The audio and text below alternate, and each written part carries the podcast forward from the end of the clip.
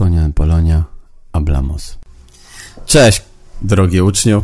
E, dzięki, że pojawiłeś się tutaj na naszym Spotify e, po to, żeby w programie Instagram do koszenia trawy powtórzyć sobie materiał, który był na e, naszym Instagramie.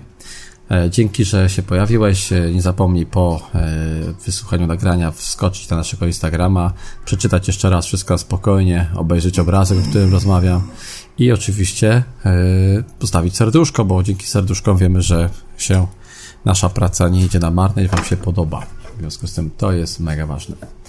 Dzisiaj la Constitución. Constitución. Zwróćcie uwagę, że S czytamy jako S, a CI jako takie angielskie I think. Jest to trudne właśnie w wyrazach, kiedy jest jednocześnie S i C. Powiem Wam, że nadal mi to sprawia się problemy, ale jest dużo przyjemności pewno. CO jako ko, jak kocze. Też macie z tym problemy. To co, na obrazku mamy tutaj e, piękny obraz e, pana Matejki, związany z naszym świętem, który niedawno obchodzonym 3 maja, Konstytucji 3 maja. Jeśli chodzi o tekst, to zabieramy się do czytania. Uwaga! Spróbuj jak najwięcej z tego złapać, a potem będzie tłumaczenie na polski.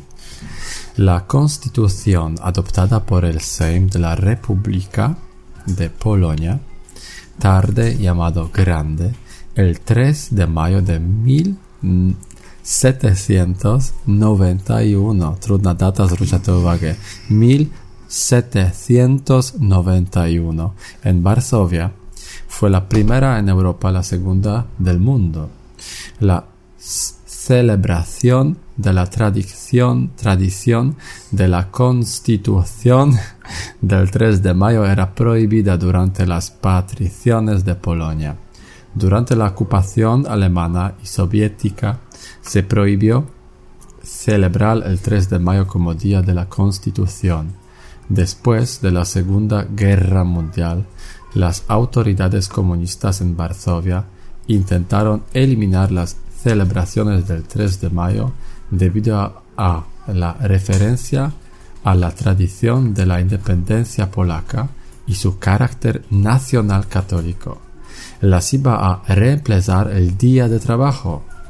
El 1990, uwaga, 1990, esta data, después de la caída del comunismo, eh, de que Polonia recuperará su soberanía, se volvió a la tradición anterior a la guerra, nuevamente se proclamó el 3 de mayo como un día de fiesta nacional.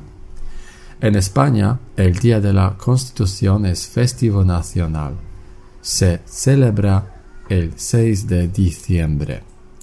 Foto Constitución del 3 de mayo de 1791. Una pintura de Jan Matejko. Oj, dużo było tego the. Zwróćcie uwagę na słówka jak Constitución, Mayo, daty. Zawsze macie problemy z datami, więc 1990, 1990 i 1791, czyli 1791, 1791. Warszawia to Warszawa, Guerra to wojna, na to zwróćcie uwagę też. I najważniejsze rzeczy to chyba tyle. Przeczytamy polsku, czy dobrze zrozumieliście wszystko. Konstytucja uchwalona przez Sejm Rzeczpospolitej Polskiej, zwany później Wielkim 3 maja 1791 w Warszawie była pierwszą w Europie i drugą na świecie. Świętowanie tradycji Konstytucji 3 maja było zabronione w czasie zaborów. Podczas okupacji niemieckiej radzieckiej e, obchodzenie 3 maja jako święto Konstytucji było zabronione. Po II wojnie światowej komunistyczne władze w Warszawie starały się zlikwidować obchody 3 maja ze względu na nawiązanie do tradycji niepodległości Polski i jej narodowo-katolicki charakter. Miało je zastąpić święto pracy obchodzone 1 maja. W 1990 roku po upadku komunizmu i uzyskaniu przez Polskę suwerenności powrócono do tradycji przedwojennej i ponownie ogłoszono 3 maja świętem narodowym. W Hiszpanii święto Konstytucji jest świętem narodowym również. Jest obchodzone 6 grudnia obraz Jana Matejki, który widzicie. Piękny obraz. Dziękuję Wam za uwagę dzisiaj.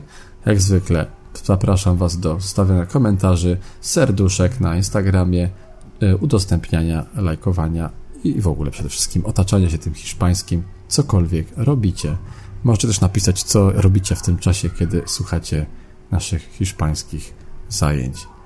Cześć, adios. Sonia Polonia, hablamos.